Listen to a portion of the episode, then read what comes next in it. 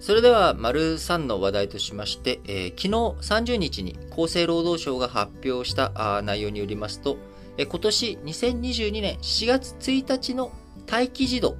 えー、待機児童というのは希望しても保育所などに入れない。えー、なので、えー、保育所入りをね、待機している待機児童の数、えー、こちら前年から2690に減り、えー、4年連続の過去最小を更新したえー、2944人と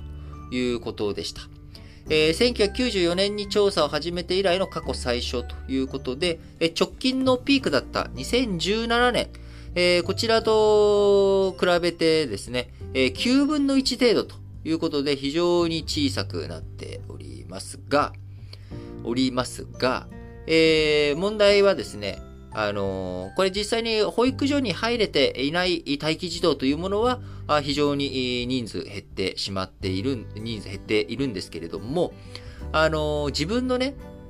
自宅近くだったり、えー、オフィスの近くだったり、希望する保育所。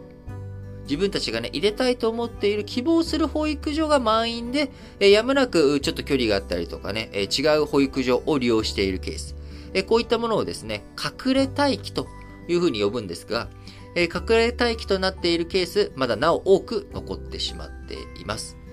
えー、東京など都市部で大きく待機児童減っておりますけれども、えー、認定こども園や認可保育所、企業による従業員向け保育など受け皿全体の定員数、えー、2021年度に3万1627人分増え、えー、2022年4月で322万7110人というふうになりました。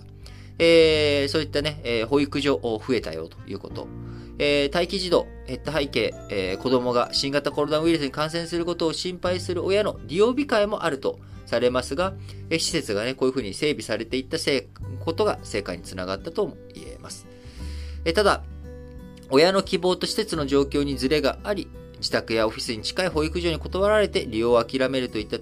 事例は、待機児童とみなされなく、えー、隠れ待機児童というふうに言われておりますが、えこちら2022年4月で、えー、6万1283人いると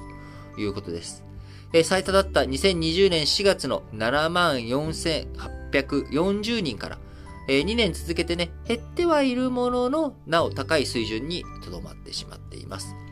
え、またあ、1歳児と2歳児の受け入れも課題ということで、えー、待機児童の77.2%を占め、3から5歳児と比べると、なお、非常にね、多いということになってしまっております。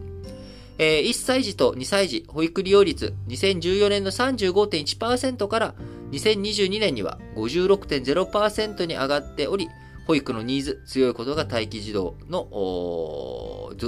待機児童につながってしまっているということです。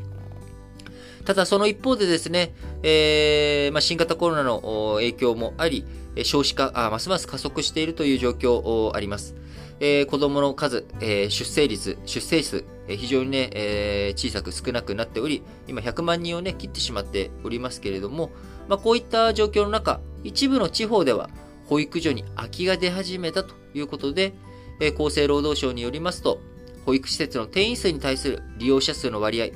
全国で89.7%で1割強が、えー、使われていないということになってしまっています。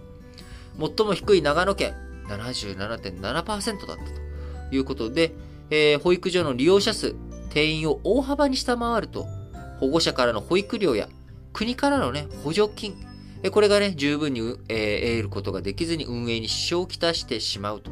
いうこと、きたしかねないということになってしまいますので、えー、施設、こう、どういうふうに、やっていく必要があるのかということですね。えー、現状、一人の女性が生涯に産む子供の数を示す合計特殊出生率、2021年に1.30と6年続けて前年を下回っております。えー、2021年の出生数、えー、81万1604人と過去最も少ない人数になっており、えー、子育て支援、えー、進めていくためには、あの、待機児童の問題の解消のみならずですね、働き方改革とか、ま多面的な対策必要になってきます。